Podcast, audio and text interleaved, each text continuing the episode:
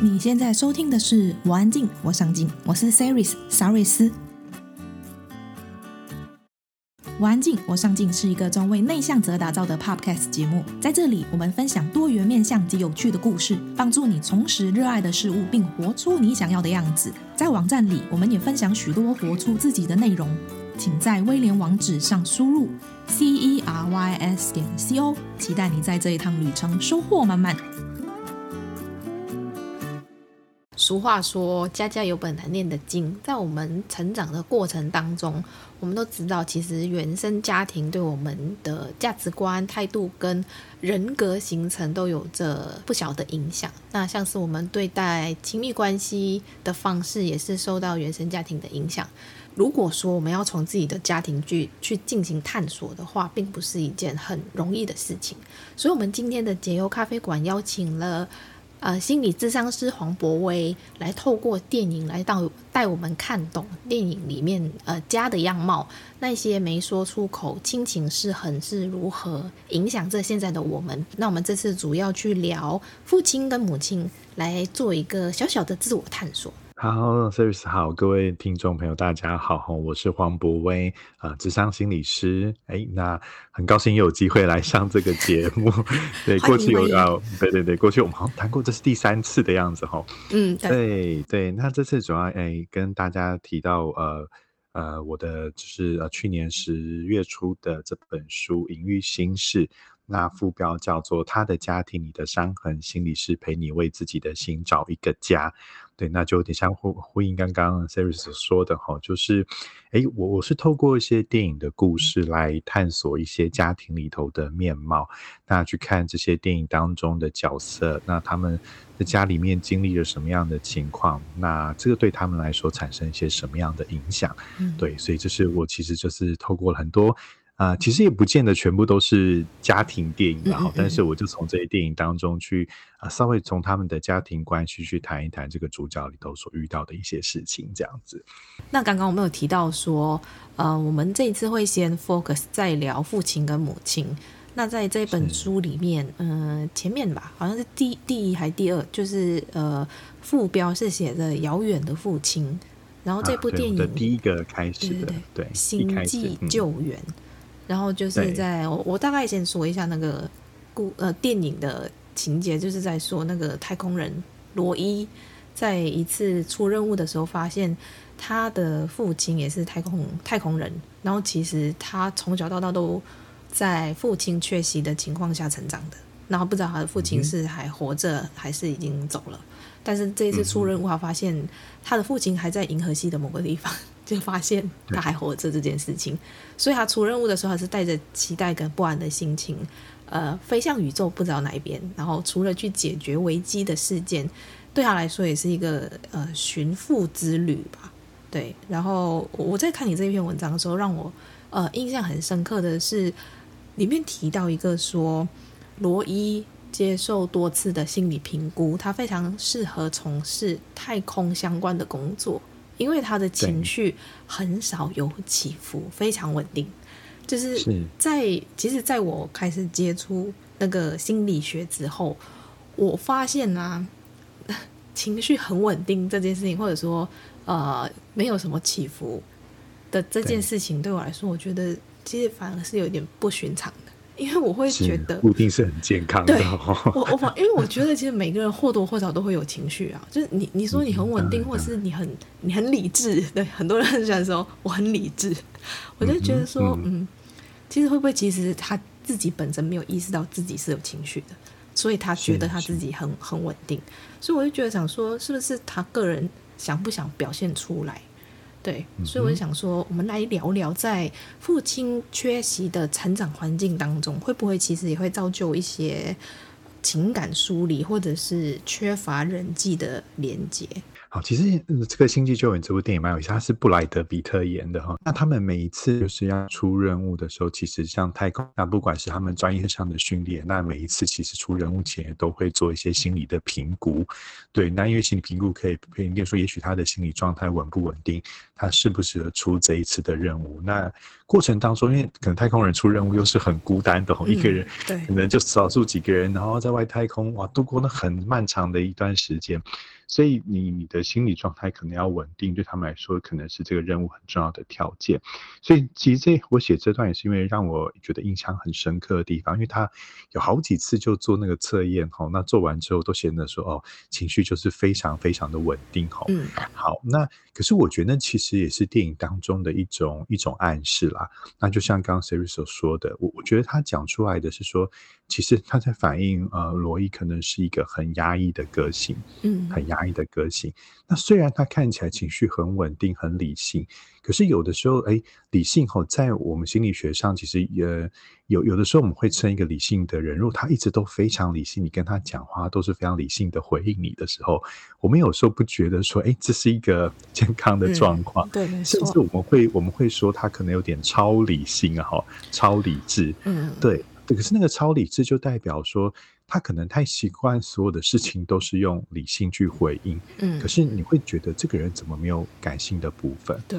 他缺少了缺少了感性。这有的时候我会跟那些诶跟夫妻误谈的时候哈，嗯，那有一些其实夫妻沟通上遇到很大的一些困难阻碍，那其实我从那些回应当中都听见有有的时候好像是，比方说其中的先生可能就是超理性哦，对，嗯。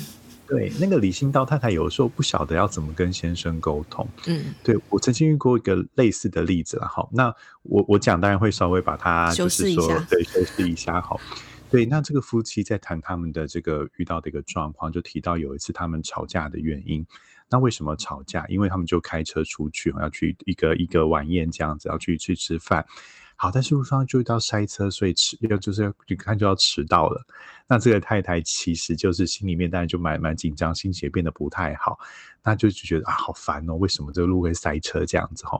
哎，那这个时候先生的回应是什么？先生就是一个超理性的回应哦，嗯，他就跟他讲说哦，那因为我们道路设计是这样哈，这样的道路设计啊，怎么样怎么样哈，所以就开始把台北的交通规划都这样讲了一遍哦，所以导致了这个塞车的问题。所以当他非常理智的讲完之后呢，嗯、他太太越听觉得越不高兴，就是他觉得越听越烦。我本来已经够烦了，结果你好像教授在上课一样跟我解释为什么会塞车。嗯，对，那这就有的时候我们说他在跟别人的沟通上面，他其实不是那么容易觉察到对方的情绪，或是他不是那么觉得说知道说啊，对方其实现在也许需要的就是安抚。甚至你可能陪他抱怨一下，对，好烦哦，我也觉得好烦哦，搞不好就是，哎、嗯欸，对方会觉得你蛮同理我的。可是当你跟他解释了一堆，吼，说啊，这就是会塞车的原因。然后就就会让他说，我本来就是更烦了一点吼。对，那我也曾经遇过，我以前呃，就是我自己听过的，就是有一个学姐的故事。她说她以前大学跟她男朋友出去约会哈，他们到海边去约会。那我我那个学姐中文系的，就比较浪漫，然后，但是她就跟海 看着那海浪，她觉得哇，这个风景真的很优美等等。结果她的男朋友跟她聊什么？看着海浪，男朋友就跟就跟她解释这海浪的波长怎么计算，然后就讲那海浪的物理原理是。什么？然后他就有点觉得很没趣，这样子。嗯，对，那那这边有点像我们回到说，就是哎，当然有刚刚有有些，我不是说他这样就是一定是很不一样。可是我的意思说，有的时候我们在特别在人际关系当中或家庭关系中，一个一个超理性的人、超理智的人，其实有的时候你会让别人觉得好像比较没有温度。嗯，对，比较像是一个机器人这样子。对，所以其实像这个《星际救援》当中，这个男主角罗伊，其实某种程度你会感觉他就好像一个机器人哦，他就是一个能够被执行交代任务，但是你好像看不见他很多情绪的这种起伏。那他这个跟他父亲的关系，其实呃，我们呃这边需要提到父亲缺席，其实我我我觉得是说，哎，父亲的缺席对孩子来说，呃，特别对男孩子来说，有一个影响是说他可能。比较没有一个，比方说男性角色的模范，他可以学习。嗯、对对，所以他比较不知道说，哎，男性也许在什么场合会表现什么样的情况。好，他他大概就比较缺少他直接观察的角色。嗯，他可能会从生活中找到一个替代的角色，这样去观察、去模仿、去学习。但是少了最直接的那个角色，或是说可以谈话的那个角色。对，所以我觉得他这当中。他有他其实罗伊是很很崇拜他的爸爸的，因为他的爸爸是一个传奇的太空人，只是好像大家都以为他就是就是丧命在外太空这样子，所以我觉得他心里面很崇拜很崇拜他爸，那可能也觉得他他为了要达到像他爸一样，他就必须要是一个好像没有情绪的人，要很稳定的人，他才能够做一个很坚强的这个、嗯、这个太空人啊。对，所以我觉得他一直一直保持着一个这样的一个。就是说，好像可能爸爸就是一个情感上比较疏离的人，所以他也学到这，好像一个可能一个有成就的男人，一个成功的男人，他就是情感上要变得比较疏离一点点。好，那他当然也就电影当中，其实他跟他的太太就关系处得非常不好，对，他太后来也离也离开他哦，那可能也都在反映说他不太懂得怎么样跟别人连接关系，那有可能他的他没有从他爸爸身上看到。他爸爸怎么跟别人连接关系的？怎么去家庭生活？嗯、所以他他可能看到，就是说，其中父亲的其中一个面向，就是父亲为了呃，也许为了追求他的成就，然后为了完成他的梦想，就飞上外太空，然后然后有点就有点其实呃，可能有就是我觉得某种意味，就是他有点疏离他的家庭啦。嗯，对，所以他学到，他觉得他又崇崇拜他爸。他很希望成为他爸的那个样子，对，所以我觉得里面好有点，所以电影很好玩。他去外太空这这个期间，他后来真的在外太空，在很遥远很遥远的地方见到他爸哈。嗯，所以我觉得我的就我的文章里面第一句话说，就是你你跟父亲的距离有多遥远哦，但是大概没有比他更遥远哈。他爸在海王星的外面哈，但是见到他爸，他希望他爸能够啊、呃，他希望能够带他爸回到地球上。诶，但是他爸就回的蛮冷酷的哦。他爸就觉得他自己的任太空任务失败了，因为他都没找到外星人。他爸一生的目标就是要找到外星人，他觉得一定有这个就是高级的外星智慧生物存在。嗯，他要去完成他的梦想，但是他都找不到，他继续在外面寻找，他没有要回地球。这个儿子很希望爸爸，你的任务已经达成，你可以回来地球，你可以跟我一起回去。家里其实的人可能也都在等你。而对，他爸就有一点无情，觉得说没有没有，我还是要去外太空寻找我的生命啦哦。所以我那时候在看这段的时候，我就会觉得，哎，某些时候这也像是有些孩子跟父亲的那种喊话的感觉，就是说，其实我们家里需要你，我们需要你跟我们在一起。嗯，对，那好像希望你可以看见，说我我多么渴望我们的关系可以更亲密，我们多么渴望我们可以有更多的连结。但是他爸都在注意什么？注意外星人，注意根本还找不到的外星生命。所以刚好是一个他他忽略眼前人的需要，然后但是他要去外面找一个根本我们不知道存存不存在的外星人哦。对，所以我觉得他在那个一过程当中，他意意识到他自己跟父亲其实很不一样。刚刚你有提到一个，就是因为我们会有一点小比较的，会觉得说父亲对于眼前的这个人，他都好像。没有很在意，但是他却很执着的去追求那个不知道会不会有答案的外星生命。但是，也许站在他父亲的角度来看，这件事情也许真的比他的儿子都还来得重要。重要，对不对？对对。所以我觉得有可能，这是有一些男人，他对于就是说。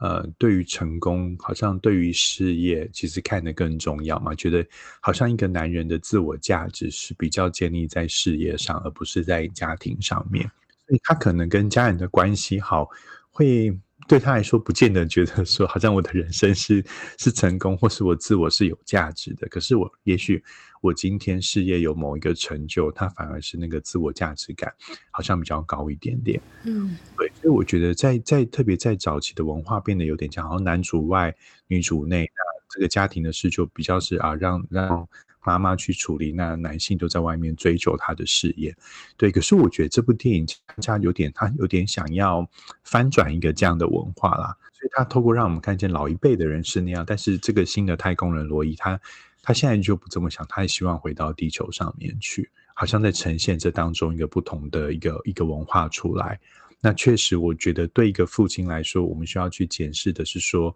当然我们对我们人生有我们的想追求的事情，也许是我们的事业，但是我会觉得说，如果你今天选择进入到一个家庭当中，那可能这个父亲的角色也是我们需要去呃经营的一个角色。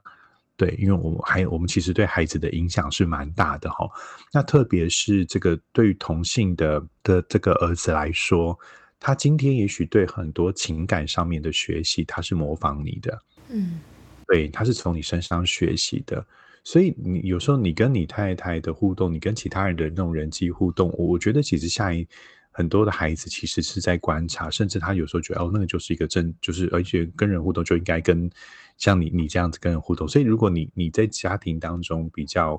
也许比较疏离、比较冷漠，我觉得孩子其实会会去学到，哎，这就是他觉得这是一个男性，就是人际互动应该是这个模样。我觉得是这个父亲带的对他的一些影响，这样子。刚刚在讲到这一个，嗯、呃，这部电影的时候，让我想到你另外一篇文章里面在讲贾博士的。啊，对对对。对，因为刚刚第一部电影是在讲父亲跟儿子嘛，然后贾博士这个是父亲跟女儿。跟女儿是对是。然后也是一样，贾博士也是一个很哎很冷漠的，很很冷酷的人。他一开始是不承认这个女儿的，因为他那个女儿是他呃跟贾博士等于是贾博士当时候的以前的女朋友所生的，那后来他们分手了嘛，哈，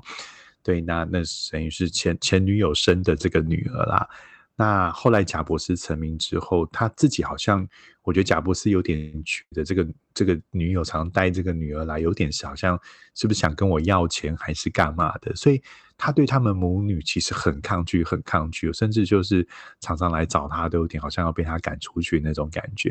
甚至他女儿说，其实他的爸爸都不会在外人前前面承认说你是我的女儿这样子。所以这个小女孩其实是非常非常受伤的，然后。那我觉得贾伯斯这部电影里头，虽然在演这个贾伯斯这个创业的故事，可是他其实对我来说也是讲一个一个一个父女之间关系的改变，一个一个男人从他一个好像一个一个神坛的位置走下来啊。对他，他就一直觉得说，就是好像他自己很厉害，他很多事都很了不起。然后他甚至跟他女儿其实很抗拒。但是透过电影每呃电影其实他总共分了三幕哈，分成了三大段。可是每一段你就会看见他跟这个他女儿的关系产生了某些变化。以前都是他女儿来找他，但但到最后一次的时候，反而是他主动了去找说，哎，我女儿在什么地方哈？然后跟他女儿有就是就是主动的跟女儿谈话，甚至好奇女儿在听什么音乐这样子。对，那那里面当然有有他的改变，是包含说他的朋友给他的一些提醒。其实他的朋友常劝，你怎么都不照顾这个，明明就是你你生的女儿哈，但是你都好像没有去照顾她。然后就是，其实他就是真的，像我们刚刚说，他在他女儿的生命当中，常常变得就是一个缺席的父亲。那这样对孩子有时候的影响，就是他很希望，呃，一孩子都渴望被爱嘛，渴望被、嗯、被关注。嗯、那他从你身上得不到那个关注，有时候他就会更用力的想要去索取这些关注。对，嗯、然后呃。可能是就是说会更呃更常来找你，那甚至有有些孩子哈，我讲某一些情况的孩子，他可能会透过某一些其实呃也许一般人当中觉得比较偏差的行为，来唤起你的注意，好想说让你比较注意到他，所以有些孩子可能会变得比较叛逆，而那个叛逆的背后，其实反映他可能希望得到父母的关注，缺席父母的关注。好，那可是这就会造成他另外一个困扰，也许他的叛逆，也许会造成他跟父母关系有点紧张。所以，我曾经也遇过有一个孩子跟我讲说，他小时候其实是，呃，就是说隔代教养这样，因为他的父母工作很忙，都忙工作，那当时就把他送到阿公阿妈家，让阿公阿妈照顾，所以他其实很少很少有机会看到他的父母。可是他后来说，他怎么样看到他的父母，你知道吗？他只要在学校捣蛋就好了。那虽然父母来找他都在骂他哦，哎，你怎么这么不乖啊？干嘛干嘛？可是老实说，这个孩子心里面也是高兴的，因为他可以见到他的，所以他也学到一件事，就是我只要捣乱、好闹事，哎，我的父母就会来找我。那平常我父母都不会来呀，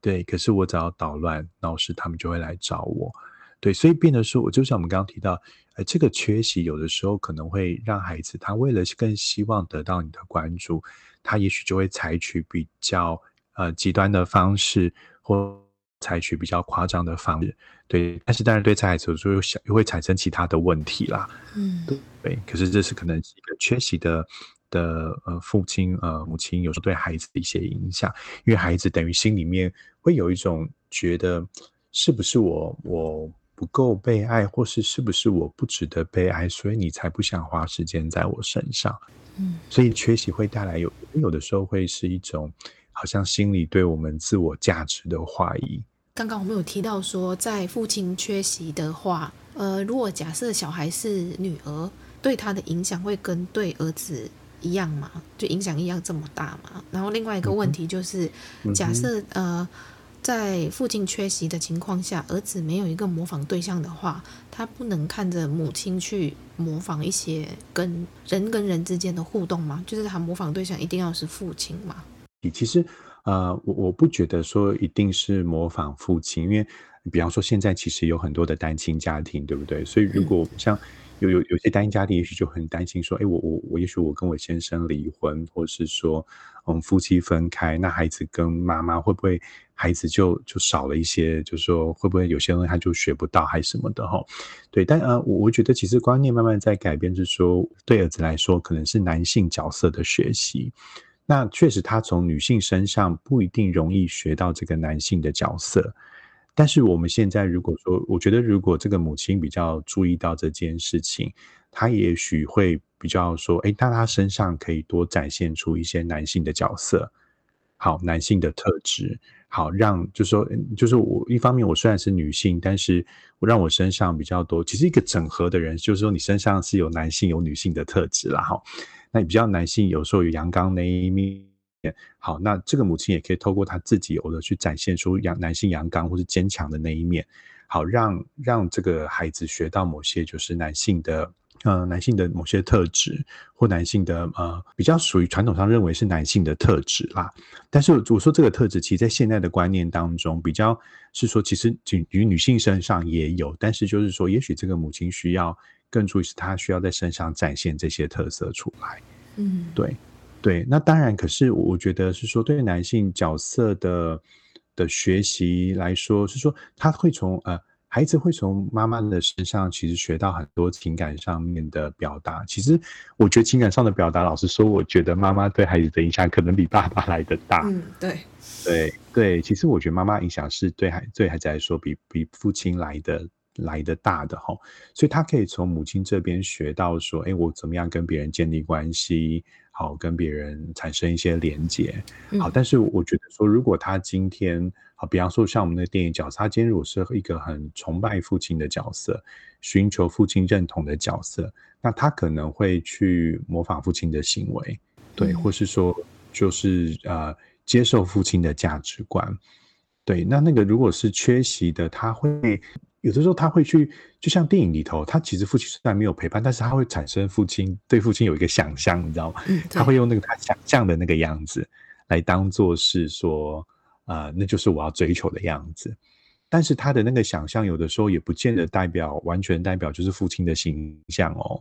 就是真的父亲的样子，而是这个孩子投射出来的某种形象。对，那那有有可能会是一个这样的情况。那回到刚刚，我就是说，其实。孩子，呃，母母亲也是很重要，他可以从母亲身上学到情感的表达这些部分。好，这个是这个是，哎，可以从母亲身上学到，这是没有问题的。那我觉得父亲，可是啊，男孩跟父亲的关系比较是，男孩很渴望父亲的一种认同跟许可啦，就是我做的事好像被我爸爸认定是好的这样子。呃，我我的观察比较是爱的部分哈，就是我从我我的父亲身上。感受到被爱，就是说，对男性好像是寻求那种价值，就是我做事得到你的肯定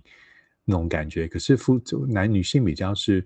呃，我的父亲如果是比较关心我，他呃，我有种被爱的感觉。但是我的父亲如果是缺席的，那他心里面虽然有母亲的爱，但是他也是会渴望好像有一个父亲的爱这样。那我觉得他就会去。呃，这个爱他就会比较失落，好像他没有得到一个父亲给他的爱。那有的时候他也会转到哪里？转到爱情关系当中。嗯，所以我们观察过有一些，也许比较父亲缺席的情况底下成长的孩子，呃，他其实有的时候会选一个，就他的伴侣，他其实会选年纪比较大的，就是好像比较有父亲那种感觉的的，对，就是在关系中有点像是父亲这种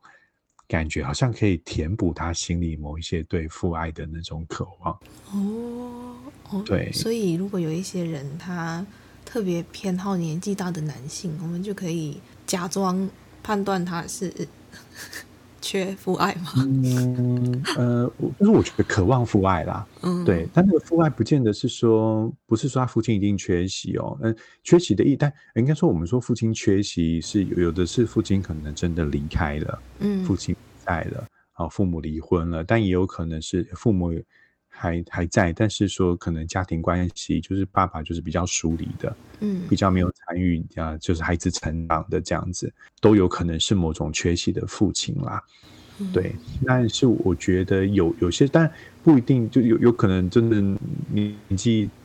就对一些可能还是有不同的魅力。但是我是呃是观察到，确实有一些情况底下是可能是这样的情况，他可能是渴望。然后他把某些对那种父亲的渴望的情感投射在爱情关系当中，嗯，对，其实这个也蛮常，有时候对男性来说也是啊，很多很多男性他在交女朋友，有时候会投射母亲的影子在他女朋友身上，或是追寻好像跟他母亲比较接近的人。我们对于父亲对母亲的某些看法，其实也是会影响我们的爱情关系的。对，好像，呃，因为我之前有看过一些文献，他们自己在讲自己过去的感情经历的时候，那个研究者去问他们说，就是你跟你的之前的伴侣相处的时候，你自己感觉是，就是为什么你会用这样的方式去跟对方相处？他就说，因为我我看我妈都是这样对我爸，或者是他说，因为我在家里都是他们都是这样子，所以我觉得跟我另一半应该也是这样相处吧。所以我就觉得，就是。在亲密关系里面，其实原受原生家庭影响真的非常大，所以家庭关系真的有时候蛮重要。它不是，它不是一件过去的事，或是不会影响到我们的事情，它持续都都会在现在影响我们的生活，影响我们跟其他人的关系。我我想要分享一个故事，就是你刚刚讲到那个呃儿子跟父亲的嘛。嗯。我之前有听过一个故事，他就是在讲一个五十多岁的男性。他就说，他小时候其实不太会念书，其实他不爱念书了，嗯，所以成绩也没有很好。然后父亲对他非常的严厉，就是因为他成绩考得不好，就是常常骂他、打他，就觉得他他这样子下去没出息什么的。好是。所以在他的成长过程当中，他一直觉得他父亲是不爱他的，所以他就很也很少跟他父亲讲话。是。然后一直到他父亲离开的时候，他就对着他。父亲的那个墓碑说：“我现在事业有成，如果你有看到的话，你会爱我吗？”我就觉得是很，就是有有些东西，你就是好像非得要等到人家不在了嘛，或者是好像真的已经失去了，嗯、然后才才觉得听起来心里面都会酸酸的。对，因为其实对方已经听不到，嗯、又或许其实那不是，应该是说。不代表他父亲不爱他，只是他父亲表达的方式，也许让他觉得他不爱他，但其实并没有。对。但是我觉得在也很影响他的成长过程当中，觉得自己是不被爱的。没错，没错，对。所以其实我觉得有时候真的是在教育当中要要比较小心，特别是呃，我觉得对男性对父亲来说，常常很多孩子都会觉得好像。你看，特别因为孩子以前最就在求学阶段，可能成绩就代表了很多事情哦、嗯，所以好像我成绩不好，我就我就被处罚；成绩不好，我的父母就对我很很凶；我成绩不好，好像他们就常常骂我。那有的时候就会把那种成绩跟自我价值好像连接在一起，所以就这越大之后，好像就是我得要有成就，你才你才肯定我，才欣赏我，否则好像。我在你眼中都是不好的，对，所以我想你刚刚说那个故事，那个那个男性，其实听来我会觉得其实蛮心疼的，就是他好像一辈子都觉得他的父亲不爱他，可能是因为他不够不成绩不好，不够有成就，然后直到他要达到有成就之后，才能得到父亲的肯定。嗯，对，所以其实这也可以回过头来说，就是我觉得很多人他。男性很多男性一生追求都以以为说，你虽然觉得他好像在追求成就啦，嗯、可是你刚刚那故事当中，你发现他即便在追求成就，可是那个成就背后其实也是父亲的认同、欸。哎、嗯，对，没错，对，也是父亲的认同。所以其实说到底，他是很渴望被爱的，渴望被关心的。嗯对，但是他从过去父亲对待他的方式，让他一直以为这个父亲的爱好像是很有条件的，只有功成名就，只有只有很有成就的孩子才是被爱的。对，如果我什么都没有成就，好像好像我就不够，不是被爱的啦。嗯，对，所以我我觉得说，如果是做父父亲的。这一这一点上，当然我们可能希望孩子有好表现，这无可厚非。我们多多少少就会有父母亲可能都有望子成龙这种这样的期待了。好，但是也要提醒说，这个他的成就是一件事，可是你是他的父亲，他是你的儿子，你们的关系，你们的爱。其实说实在，不应该受到他今天有没有成就。嗯，难道他没有成就，他就你们的关系就嗯就就就要不好吗？他就不值得你爱吗？我我觉得应该分开来看这件事情。嗯，其实我们都知道，就是我们没有办法去选我们的父母。然后我们现在已经长大了，也看到其实，呃，我们都知道，当父母是世界上唯一一个没有办法学习的。是你没办法上课学来的，真的好难。对，对就是你有太多东西都是，即使你你有两个小孩，两个个性不一样，你就是要用两个不同的方式去对待他们。就是我们会知道，父母都会有他们自己的限制跟他们不足的地方。那我们现在已经长大了，我们知道，知道归知道，嗯、但是要怎么去接纳他们的的限制跟软弱呢？我自己的经验其实蛮大一部分，真的是我当父亲之后，我有了孩子之后，觉得那种哇，真的要做爸妈好困难哦。然后就觉得天哪，我爸妈可能算是做，就是说以前可能会对，也许会觉得说啊，他们哪边怎么样？但是我觉得自己做父母之后，自己才觉得说哇，他们真的已经尽力了，嗯、对，尽力了。所以，所以我后来其实也会常分享，是说，呃，就像刚刚我们说，其实没有父母是准备好的。那这也其实说在也无从准备，你没有经历过，实在很难准备。对对，所以呃呃，知道他们可能尽力了哈，我我觉得这是一个就是我们接受的地方，就是说一个人都有他的限，其实我们很清楚知道我们的父母都不是完美的人，嗯、他们有他的缺点。那但是他们在可能在很有限，好在他们的有限的。时间在他们有限的能力当中，他们愿意陪伴我们，就是一段时间。然后这段时间，我们愿意愿意共同来互动。其实大家都带着各自的软弱在这当中互动。这是我我觉得后来啊、能够比较能够帮助自己去接受，说我的我的父亲母亲有他们各自软弱的一面，因为那一面其实说实在，那一面好像你也勉强他们不来啦。就他们也许就是这样个性的人，那他们也活了一辈子都是这样的人。其实没有谁可以有办法怎么样就改变他们，但是他们愿意在他们的软弱之外，他们还就是说还用他们的方式试着照顾我，试着照顾我们。对，那我觉得是从这个角度有点去去看这件事情。那另外，我觉得我们可以从很多的故事，就是说。啊、呃，不要透过电影的故事，透过透过别人的一些故事，是说，我我也会蛮鼓励说，如果我们比较觉得说，其实呃还觉得很难去接纳父母这部分的话，我会有一个建议是说，或许我们可以多花一点心力去啊、呃、去了解父母的故事啦。嗯，那这个目的是说，其实你看见他们就是很有限制的人，那个人就是他们就跟我们一样，你知道吗？嗯就我我们有我们会有软弱，就父母也不是完美的人，他们有他们的故事，他们有他们的这个难题，对对，所以我会觉得，其实如果花一些时间去了解他们的故事，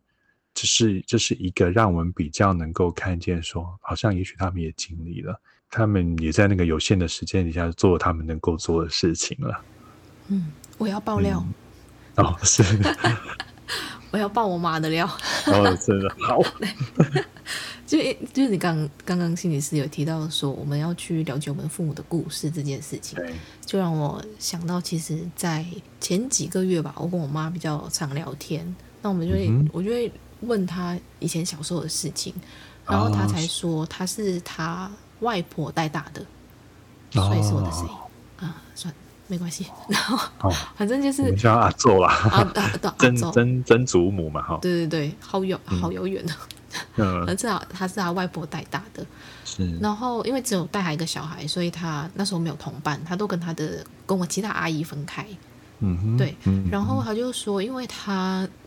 嗯，他让他外婆带大的那一个过程当中，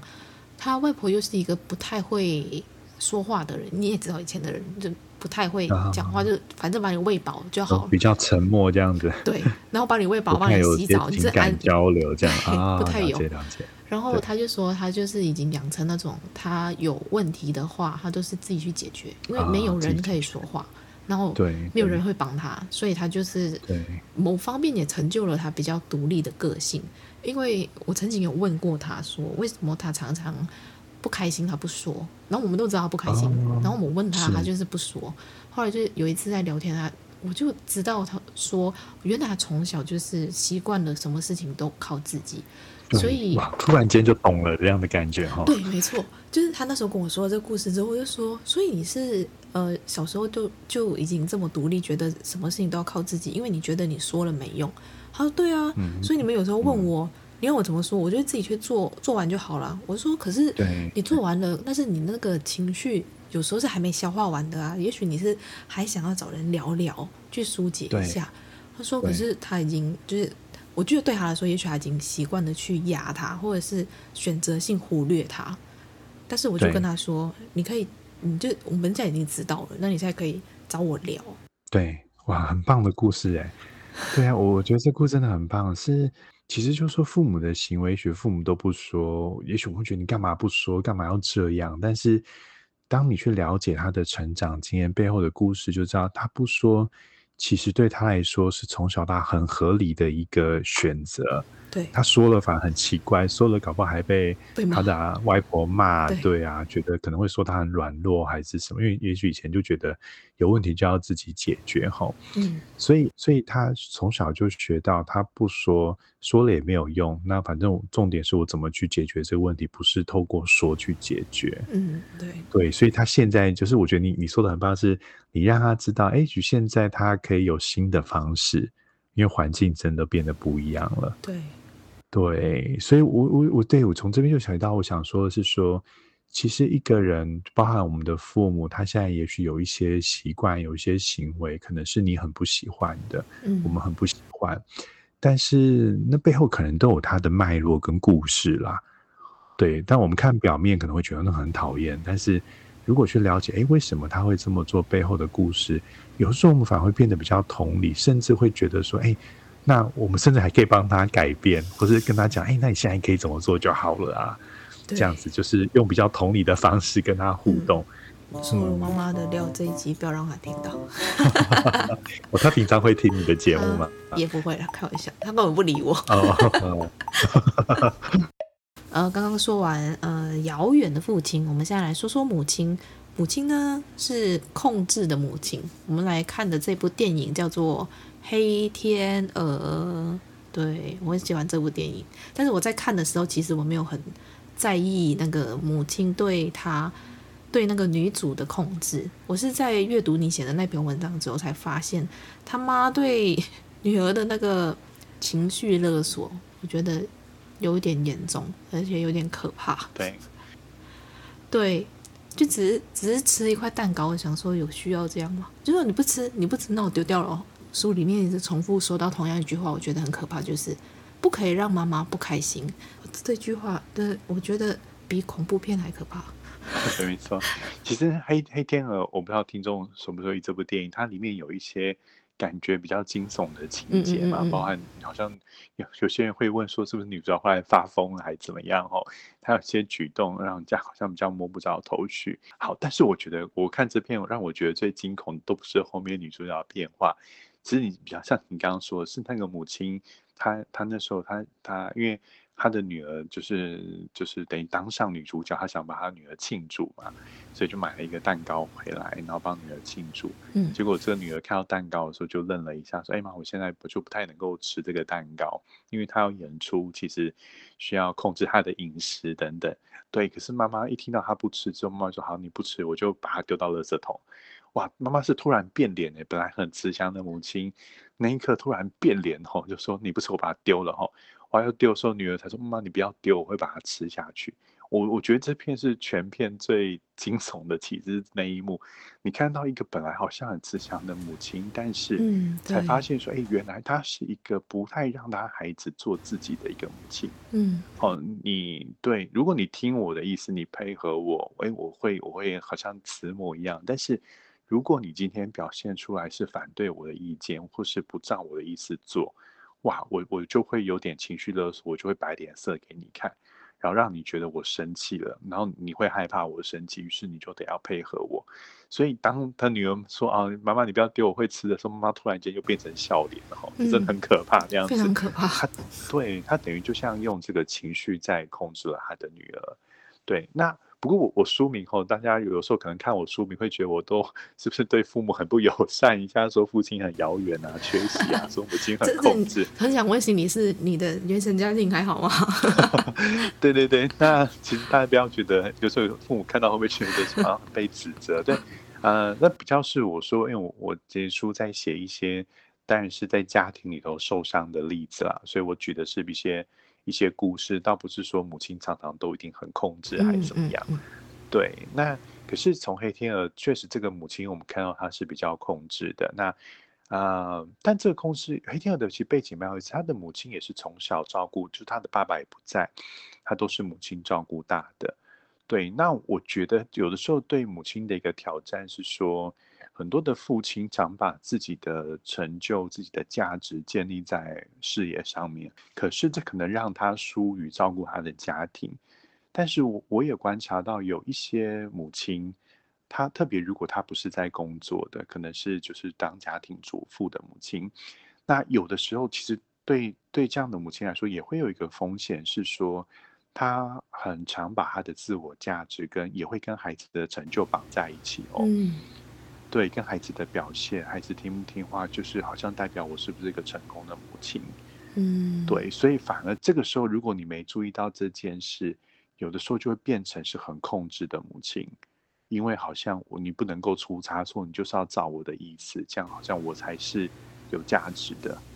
我我觉得还有一个里面还有一个没有说出口，但是也是有点可怕的那个，就是我是为你好。对对是，好可怕。那个那个常常就是让孩子会觉得很有罪恶感，然后你都为我好了，所以我那我就只能虽然我不舒服，但是我还是只能够好吧，这就配合你吧，好吧，那那我也只能够听你的话了。嗯，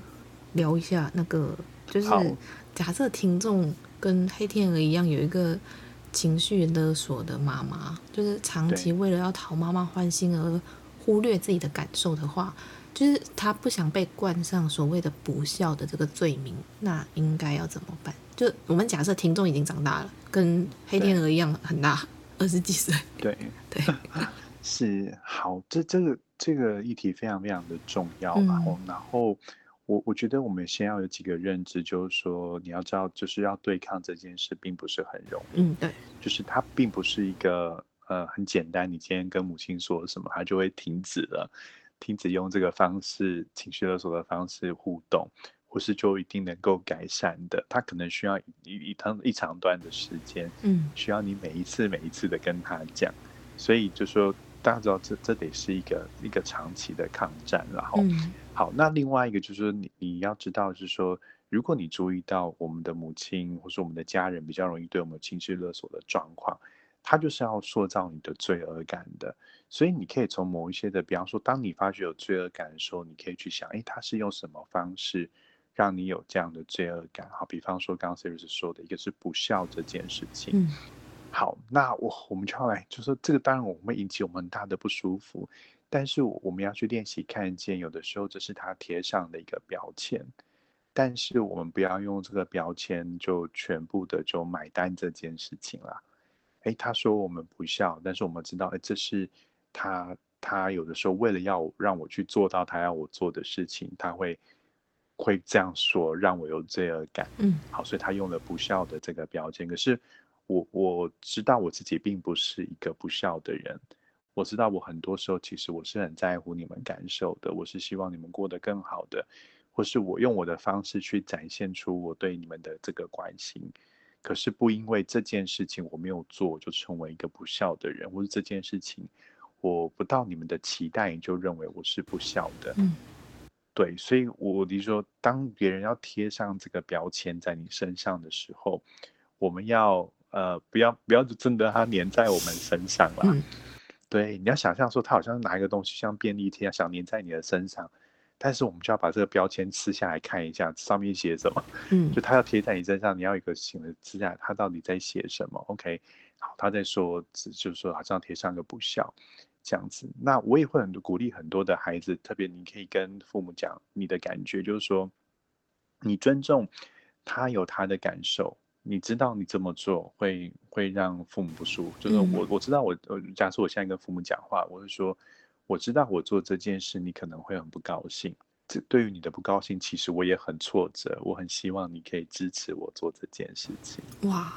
我觉得你这句话说出来需要很大勇气。对，然后我会让他知道说，我知道你很生气，嗯，我知道你不开心，那我也尊重你的这个，我没有要你去改变这些情绪，对，我尊重你有你的，你会有这些情绪，但是我也很希望你可以尊重我，我做这件事背后有我的想法，嗯，对，那那其实背后立即一个点就是说，呃，如果我们意识到这是一个情绪勒索的时候，情绪勒索它就是希望。我们要为他的情绪负责。嗯，对，对，所以这个时候我们要让他知道说，说我尊重你有你的情绪，但是我们又要跳进去为你的情绪来负责，就是说变成我我去做，呃，我去我好像要配合你来安抚你的情绪。嗯、对，那我觉得可以把这两件事情稍微拆开，就是、说我尊重你有你的情绪，甚至我我觉得我也可以照顾一下你的情绪，但是照顾情绪的方式不是说哦，我现在就去做。就是做你要我去做的事情，嗯嗯嗯嗯、或是哪些事我就不做了，不是，而是我就关心这个妈，你还好？听到我这么说完，你还好吗？OK，、嗯、哦，你觉得压力很大，哦，你可以告诉我为什么压力很大吗？或是你想到些什么？这样子，对，让他让他说，让他知道说我我没有我我没有买单这件事情，就是我没有让这个情绪勒索成功。那这个是要需要很多次很多次。一直让他知道说，哎，这样做没有效了，嗯，对，比就比较不会再做这件事情。因为如果他觉得有效的话，或是很多父母为什么后来常常用情绪勒索，是因为他太有效了，嗯，对，就是孩子一定会买单。那我就知道说，反正我下次我只要这样稍微施压一下，你就会听我的。对，所以我们必须有点，但是要蛮大勇气让他知道这样做无效了。对。对，就是说你，可是你就用表达一种你尊重他有他的情绪，你知道他很不高兴，对，但是你你也其实也很挫折，你对于我会引起你不高兴，我很挫折，但是我我觉得我们可以给彼此一点空间，我尊重你有这些情绪，你要接受有有你的难处，但是我也很希望你可以尊重我，嗯，就是我我是有我对我要做这件事情我是有想过的，或是我是有些想法的。我有遇过的情况是我朋友啊，说他妈是嗯有点类似单亲吧，就是养大他，uh -huh. 所以他自己会在就即使长大，现在他也会选择大部分都是听妈妈说的，因为他会觉得说，uh. 因为他妈体谅妈妈的辛苦这样子。对，但是其实他是非常压抑的，然后、uh. 是就是有时候像像我们都知道说啊，你有时候可能要适时的去。表达说，嗯，你可能尊重他的情绪，或者是你现在已经长大了，你有你自己的选择，你不可能每一次都照着他的说法。这些跟他说他都懂，但是只要他自己回想到说他妈就是这么辛苦的养大他，他就会有点没办法，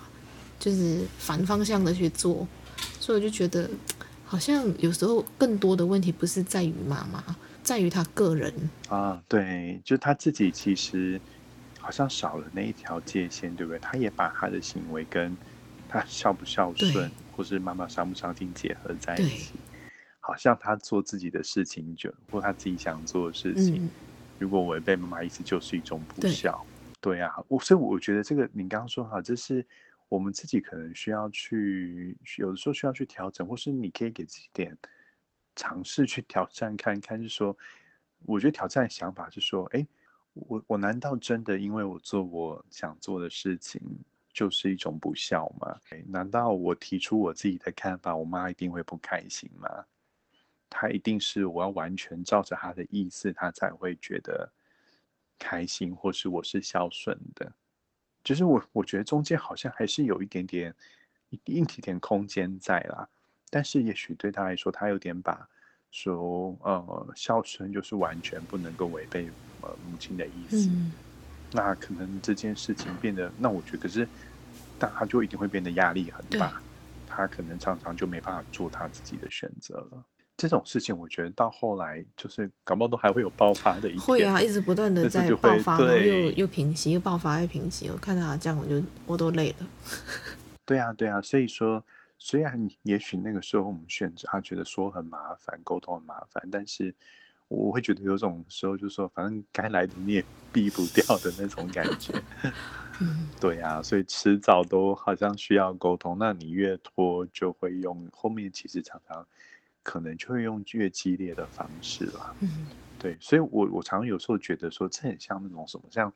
像那种哎那种，如果如果去滑雪那种圣地那种他滑雪的地方嘛，其实那种那个那些滑雪地方有时候都会。他会自己会先类似有一个小小炸弹还是什么，会把雪再蹦一蹦这样子，嗯、把雪炸一炸，避免最后有一次大的雪崩还是什么。哦、对，其实就有点像那个炸，有的时候你平常需要有一点点的小冲突、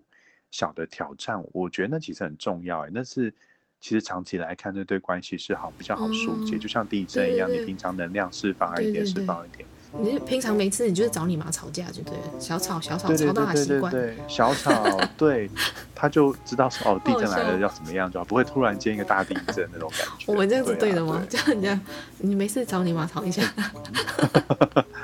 应该你你不到吵架，但是就是你需要有一点说你你你练习一下，让他知道说，你不是每一个意见你都完全同意他的，你一定会有，就是说。真没有，真没有孝不，我觉得是不是跟孝不孝顺啊没什么关系，就是本来两个人就会有不同意见的时候啊，就是夫妻什么都会有，对，对，所以有有甚至我会觉得，有的时候反正如果不是特别严重，所以你就开始有的时候会试一下说，哎哎这件事情嘛，我想法不是这样，这是他底线，让他稍微习惯一下，对对对对对，让他习惯一下说，哎孩子不是有独立的想法，他这次可以接受，慢慢哎有些事情慢慢就可以接受，你是哎。他会知道你是有独立思考的人，那我我觉得很多的呃母亲过于控制背后有一种，其实那是他不够信任他的孩子。嗯，那那个不够信任是他可能一一来他没有放手过让孩子真的去尝试，嗯嗯、二来孩子有的时候可能真的也很依赖啦，所以还是觉得啊反正就就听你的就好了。那那有可能那个依赖来就他从来没沟通过。嗯对，所以我觉得适时的沟通，让他知道，哎，你是常常是有自己想法的人，这个对，就是有点像是 养兵千日，用 用用兵一时啦，养兵千日用兵一时。到时候真的你要表达一个很大的立场上，你们有不同的时候，我觉得他比较冲击不会那么大啦。嗯。就比如说，你现在已经嗯，假设我们假设听众现在没有在跟妈妈一起住的话，你哪天回家吃饭的时候，你吃饱了，然后你妈可能就是她说哦，我想我们来吃个饭后水果，你这时候你就跟她讲说，啊，你没有削皮，没有切块，我知道怎么吃。试试看她的反应怎么样？开始 开始嫌弃她，没有啦。对，我们可以找我们自己觉得说你可以承担得住的，不用一开始找很强烈的啊。对啊，对，从小小的东西开始，就是说，哎，那个不同的想法这样子，对啊，这样让他知道说，啊，我是有独立思考的人，这样子。对，我独立思考，我觉得苹果一定要切块才能吃。对对对，让他知道你跟他不一样这样子。我们刚刚是在聊，嗯，从小孩子的角度去看这件事情。那我们再反方再来聊，不然我怕家长会来骂我。就是你你希望呃你的孩子是不要让你不开心，或者是乖乖听话的嘛？但我们都知道不是。那我们再来请教一下博威心理师应该要怎么说？OK，你说怎么样让孩子呃，就给给给父母听的，就是不哦，给父母 听，这个是给父母听的。对我我我想我们父母就要呃，其实应该没有父母会希望说，我我自己觉得啊，没有父母应该会希望说你的孩子。他活着就是为了让你开心而已，或是我觉得这一代，我们现在这一代的父母，可能大家会希望孩子比较能够成为他自己，嗯、或是能够做他自己，朝他想要的事情去发展。对，但是在过程中不太容易。我觉得做父母真的很大一个挑战，就我们前面讲的控制，或是那个控制也包含我们可能会把我们的价值观灌注在他身上，把我们的期待放在他的身上。但是我会觉得，我不是说不能没有期待，但是我就觉得我们还是要很小心，是说你要就是要记得每一个孩子都是独立的个体啦，他他跟我们不一样，他甚至就是他的兴趣搞不好也跟我们不一样哦，那他的聪明才智可能也跟我们不一样，那我我们要小心我们的期待在他身上，他他怎么接收这些期待，他跟我们期待的互动，他是觉得。很有压力，还是诶觉得他是很喜欢这些东西，是需要很小心的一点。那我觉得这比较会避免说让他觉得，呃，就是说他活在我们期待底下。嗯，对。那另外一个就是说，我觉得我们要很小心说我们言谈中间的的谈话，因为有有些父母会这样回答：你做这件事让我很不开心，你再这样做我就要生气了哈，你再这样做我就要怎么样？那呃，当然，我觉得我难免这种话，我有时候也会讲出来。你再讲，我就很生气哈。好，但是我我讲完之后，某些时候我会有点罪恶感啦，嗯、就是我有点意识到说，其实我要他怕我。嗯，嗯对。那当然，短期间这有效，就是说他怕我，可能当下他就会停止某些我觉得不好的行为。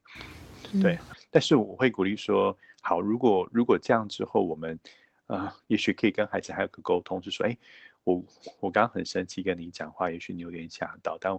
其实我我真正想要做的意思是什么？然后我我透过这样，是我想让他知道说，其实我没有要他怕我，我也没有要他说他要就是说要以我开不开心成为他的目标，嗯、或是这是他最重要的事情。对，我我想会就是说我会跟他稍微解释一下这件事情。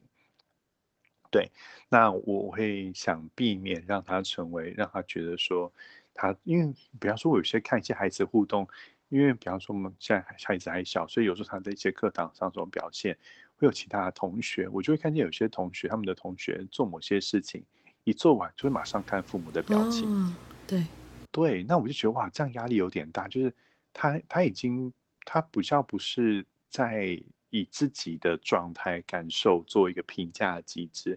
他他最在乎的不是我自己感觉怎么样，而是我父母感觉怎么样。嗯嗯对，他们想从父母的脸上得到一些回馈，嗯、好像父母笑了哦，我就觉得我我做对了。可是如果父母表情不是很好，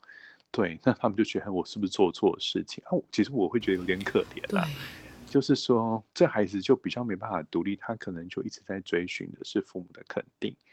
对，那我会觉得这时候我们需要让孩子有点说，是说，哎，帮助孩子建立一个他对自己评价的机制，而不是他一直要看我们的脸色。嗯、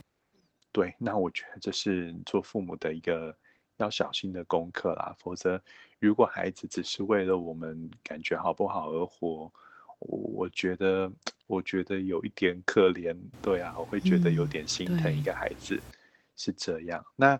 我的意思不是说他不要不在乎我们的感受，不是，是我们本来就有些人就是亲呃亲子关系的连接，我们可以享受彼此的互动，嗯、但是我我并没不希望他是因为怕我，嗯、我不希望他是因为我不高兴，然后他就他就好像活在某一种很大巨大的压力底下，嗯、对我我蛮希望他能够成为他自己。对，那当然，我觉得我跟他的，应该说我们跟孩子的关系，其实也不是建立在他一定要听我们的话上面吧。就就很像我们跟朋友互动，朋友不是每句话都要听你的啊。嗯，对啊，朋友啊。对啊，对对对对，就是我们可以很开开心的相聚啊，聊天啊，这样子，对，而不是说好像我觉得你就是不能够违背我，不能够让我不开心，对。对，所以这是我我觉得我们可以从这边做起，这样。那我想要问一下，像嗯嗯、因为因为你现在也是一个父亲嘛，你会觉得跟你小朋友相处要比较像是朋友之间那种互动的感觉，还是你要有一种呃，我是父亲，你是儿子的那种比较算是对立的立场？嗯，对，我觉得可能不同的真的时代有点不太一样。我会觉得，呃，我比较像是一个某些时候，哎，可是我应该说看情境啦。哈，我我觉得我们现在可以比较多人说，你不是永远都要维持一种很严肃的父亲。嗯嗯嗯，对，所以我觉得某些时候我跟他互动很像是朋友，但是。我我也知道，我并不是他的就是 死党还是什么的，嗯嗯嗯嗯、对，我也尊重他要有他自己的朋友，嗯、我我我也不应该成为他最好的朋友啦。哈、嗯。对，但是我觉得某些时候的互动，我希望我们像是朋友的互动，但是某一些时候，我觉得我还是会希望自己有一些父亲的威严，我还是希望有在某些的时呃的情境当中，某些情况底下，对，那我我想谈的就是说。我觉得父亲或是母亲的角色应该是有点弹性的啦，他会随着情境而有一些改变。嗯嗯嗯，对，他会有严肃的时候，有你要坚定的时候，但是他也会有轻松的时候，像是比较陪伴的时候，你你可以比较像是朋友倾听他的时候，而不是永远好像。就是一个硬邦邦的角色，这个爸爸就是非常严厉，嗯、然后就是很严肃这样子。嗯，对啊。您刚刚我提到一个说，你不会奢望你自己是你儿子的死党。哎，对对对对对，我我会觉得这样好像我把我自己看太重，看得太重太重要吗？对，对，应该说太应该说，哎，我我能够区，就是说区分说父亲跟死党还是不太一样啦。嗯，对。那我觉得如果因为其实有一些过于固。控制的父母，他会有一点把自己当做孩子最好的朋友，他反而会阻碍孩子跟其他朋友的互动哦。会哦，他可能会会，他可能会吃醋啊，还是有些父母会吃醋啊。嗯，他为什么会跟朋友讲，不跟我讲？哦，对啊，我觉得有些事就是要跟朋友讲，不能跟父母讲。对啊，有太多东西是不适合跟父母讲的。对对，所以我我知道，我觉得我会给他们那个空间，就是说。我知道本来有些话你就是不会跟父母讲的，对啊，对啊，我觉得不讲也不见得说就破坏我们关系，我也不觉得说，呃，你只要不讲就代表我们关系有裂痕还是有什么，我我觉得不会耶，就是对，那我会觉得我会尊重，我为什么我觉得他有应该有一些事是要跟朋友讲的，不是不见得是要跟我讲，他跟我讲我很开心，就是他跟我讲我是开心的，但是我不会觉得说他。一定要跟我讲某些事情，嗯嗯嗯、然后他不能跟朋友，就是我觉得他本来一个健康的人际关系，他也要去发展他跟同才朋友的互动。嗯、对，没错。对，如果说我是他最好的朋友，我会有点担心，他是不是到别的地方没有朋友，或他不知道怎么交朋友的感觉。你你就有点忙了，因为你有你有两个很好的朋友。哦，对，对呀、啊，对、啊，我我希望我跟他们成为好朋友啦，但是。他们要跟我成为好朋友，我觉得我也尊重他们。